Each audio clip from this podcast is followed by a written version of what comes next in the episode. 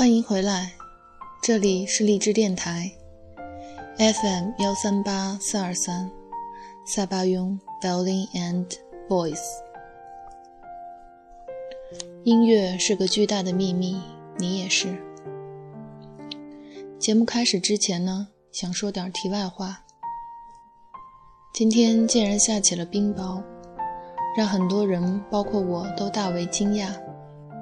据说天气预报并没有提到这个，但愿以后的天气能正常一点儿，也希望大家能够关注全球变暖的趋势，保护好自己的同时，也能保护好环境。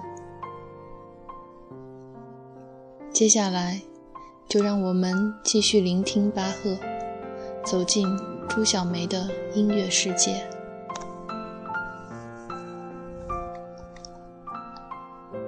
巴赫与上帝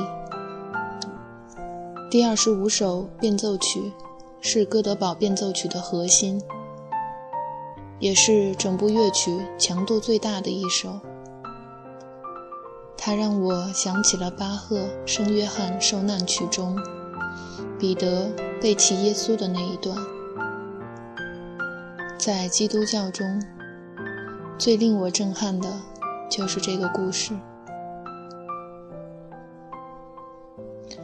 耶稣被捕后，彼得连续三次否认他认识耶稣，这是背弃。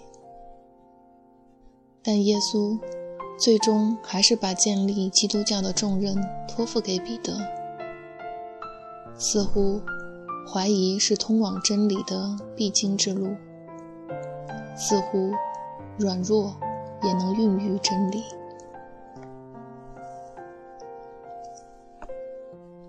这首曲子让我想起萧航的话：“上帝应该感谢巴赫。”在巴赫的音乐中，一切都那么深沉、真实，毫不娇柔造作。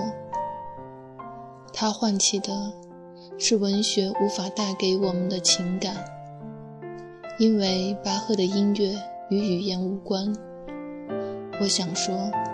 人也应该感谢巴赫，有谁比他更好的表达了人性？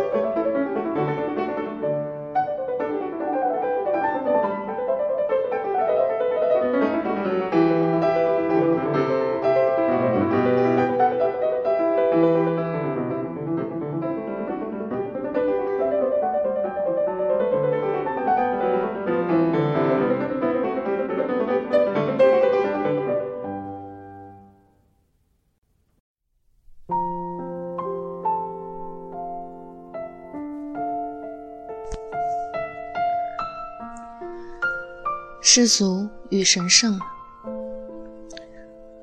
这是我一生当中最美的记忆之一。在阿根廷的科隆剧院，为两千多孩子演奏哥德堡变奏曲。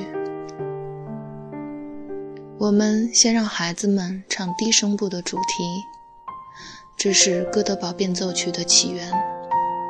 之后我弹，他们唱了几首变奏曲。我常问自己：未来的人还会喜欢这首乐曲吗？我们有能力把它传给后代吗？孩子们的歌声给了我信念，这首乐曲会传承下去。后来，我们一起演唱了第三十首，也是最后一首变奏曲。在这首变奏曲中，巴赫将低音声部主题与两首德国民歌融合在一起。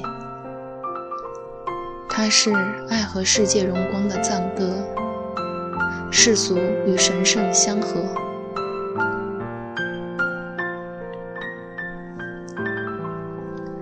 巴赫一生经历沧桑，从贫苦到辉煌，非如此不能写出这样伟大的音乐。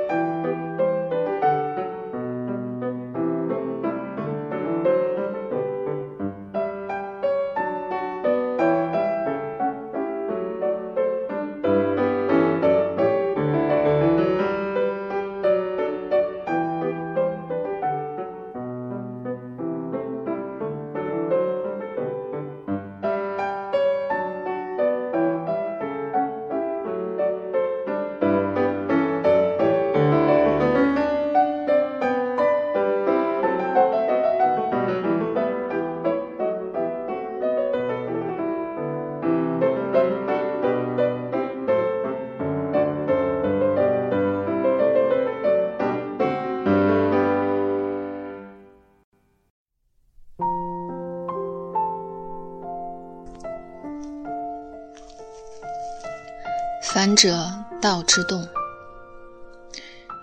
我认为最能打动观众的是咏叹调在作品结尾的再现。这一再现提出一个问题：为什么巴赫的作品已不了了之？再次听到咏叹调，我们好像有了另一番体验，同时。好像一切都可以重新开始，永无休止。归根结底，《哥德堡变奏曲》告诉我们，有比死亡更强大的东西。对我来说，咏叹调再现唤起的情感，正如老子所言：“反者，道之动。”道。是什么？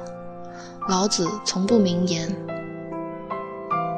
但他写道：“必道之在天下，由川谷之于江海。”